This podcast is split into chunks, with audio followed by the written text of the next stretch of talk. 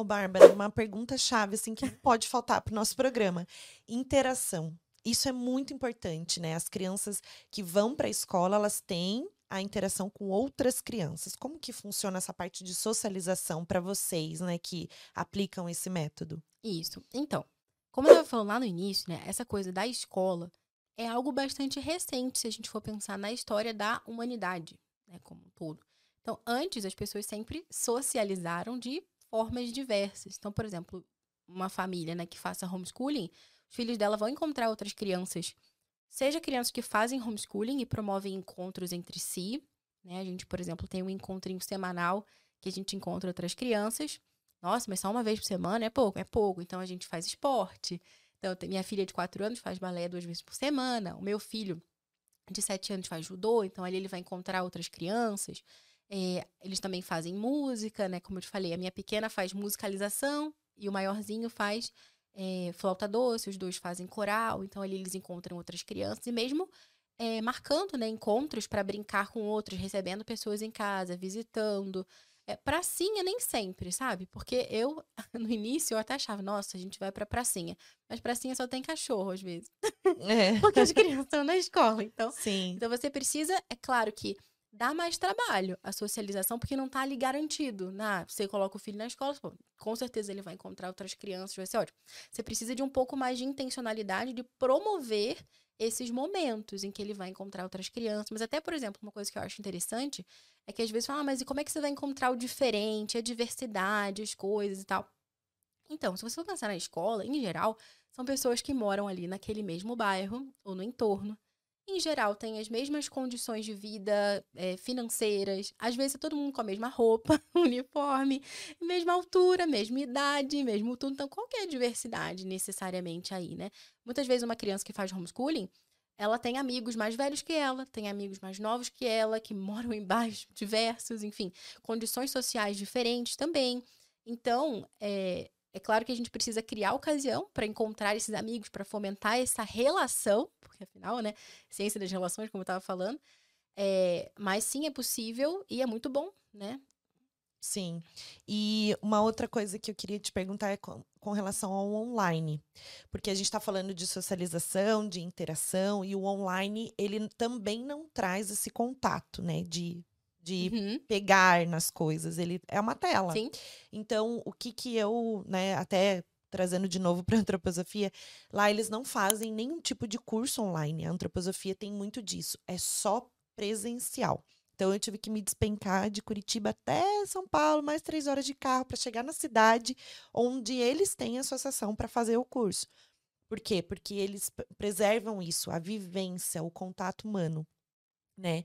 Então, é, nessa questão online, com as professoras, inclusive, com quem está ensinando, como é que prende a atenção né, da criança? Porque é aquilo que a gente estava falando, o exercício da atenção, toda essa questão, né, é um hábito. Mas ali por, sei lá, 35 minutos no online. Então, toda essa questão do online, assim, a gente tem que entender também. Eu sou, né?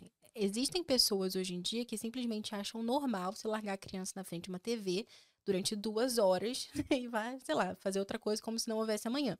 Isso é muito ruim e tem muitos estudos, né, que falam realmente de como isso é prejudicial, mesmo para a saúde da criança. É, tem oftalmologistas que falam que isso é ruim até para a visão da criança, né, no longo prazo isso tem problemas, Sim, né? Tem mesmo. Sim. Agora, é diferente de você ter, por exemplo, né, lá em casa, por exemplo, como que é a nossa política de telas, independente das aulas, né? Então a gente tem um tempo que a gente determina, ó, você pode assistir durante um determinado tempo, sei lá, vai ser dois episódios disso aqui. Então você escolhe um, sua irmã escolhe outro. É, e é um desenho que seja aprovado, por exemplo, né? Porque a gente sabe que tem desenhos que transmitem mensagens ruins, que são coisas negativas que a gente Sim. não quer, ou que não tá de acordo com a faixa etária da criança. Então precisa ser uma coisa assim e durante um tempo determinado. Agora, com relação às aulas, né? Como que funciona? Como são grupos pequenos, é bem diferente daquilo que a gente viveu na pandemia, né? Às vezes na pandemia tem um professor lá e só 20 crianças numa sala do Meet que ninguém tá sabendo bem o que tá acontecendo, aquela grande brincadeira e tal. Enfim, é diferente você ter uma sala no Zoom com, tipo, cinco crianças, é, às vezes menos, às vezes mais, dependendo da idade, tipo assim, quatro crianças, seis crianças, sete crianças né? E a professora tá ali chamando, olhando você, você tá sendo olhado pela professora.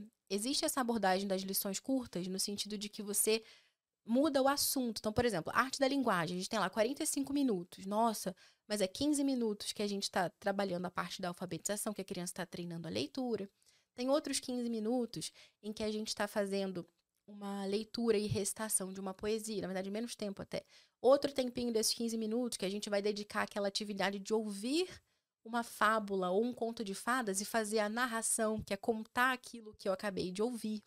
Então, uhum. o tempo ele vai sendo dividido em outras atividades, né?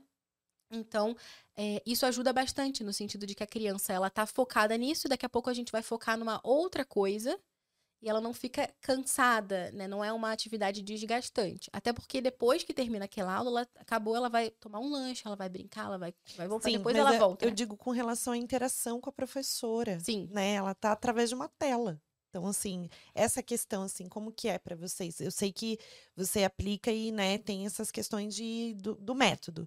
Mas o que, quão é importante isso, né, dela ter essa relação? Vocês, o que, que vocês acreditam que isso é? Qual que é a vantagem e a desvantagem disso, né? De aplicar esse método? É, você fala do homeschooling do de forma geral ou do online? do online? Da criança só fazer aula online. Porque, até onde eu sei, por exemplo, você acabou de falar de dança, é, esporte, e ela vai para essas atividades. Mas para as atividades de vivências, né, por interesse do ensino, é online.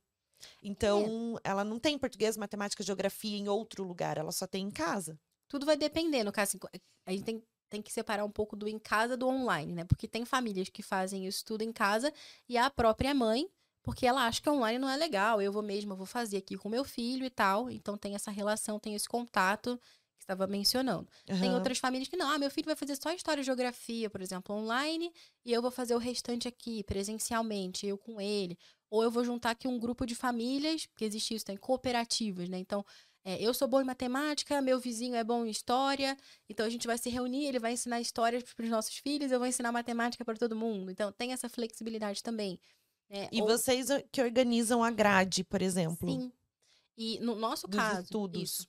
No nosso caso do online, né, dessa questão da interação, como eu pessoalmente acompanho o método, a formação dos professores, tudo aquilo que é feito durante as aulas, eu acredito bastante que aquilo funciona ou igual ao que eu faria, ou melhor em algumas circunstâncias. Porque acho que a questão do homeschooling, a gente tem que parar e pensar. Tipo, eu não penso assim, ah, será que meu filho nunca vai à escola? Olha, é uma coisa que a gente tem que se perguntar cada ano, sabe? Porque eu sou responsável pelos meus filhos, né? Você que alfabetizou o Bernardo? Mais casa? ou menos. Part, em parte, sim. A professora dele, né, que me ajuda com a tutoria online também, né? Ela faz algumas atividades, eu faço outras. Uhum. É, e tem, ele tem se desenvolvido bastante, assim. É, assim, é, eu acredito muito, né, que ser responsável é ter a quem responder, no sentido. Então, os meus filhos não foi eu que criei, não, não produzi eles, assim, do tipo, olha, fiz um, uma mágica, eles apareceram, né? Eles são presentes, são presentes de Deus e eu tenho que responder diante de Deus por eles. Então, eu tenho que fazer aquilo que é o melhor. Então, se eu olho para eles agora e falo, nossa, acho que a escola seria melhor nessa circunstância, então é meu dever colocá-los na escola, porque o meu dever é fazer o melhor. Agora, se eu olho para eles e falo, não, acho que em casa está funcionando melhor esse ano, então vamos ficar aqui. Então, eu não vou delegar para alguém que faça pior do que eu faria. Né? Ou faz igual ou faz melhor, no fundo, né? Então, é, no caso da interação, por exemplo, voltando para aquele método que a gente estava descrevendo, né? Sei lá, do, a professora lê em voz alta é, esse essa atividade do menino do quadro, né? Então a professora está lendo a história e veja como é diferente. Não é uma criança simplesmente assistindo um desenho animado cheio de luzes piscando. É uma professora lendo uma história uhum. sem figuras, em geral. Sim. Que ele está lendo, então ele está treinando aquele momento ali de silenciar e de ouvir. E depois ele vai responder aquilo que ele se lembra, vai fazer aquela narração né? Então é diferente, assim, né, a abordagem. E funciona muito bem, mesmo sendo online, por serem pequenos grupos e porque eles falam com os professores, existe essa interação. O professor chama ele, ele responde o professor. E tem funcionado muito bem. Claro que para crianças muito pequenininhas, né, não, não vai funcionar. Mas quanto mais velha é a criança, mais interessante esse processo é.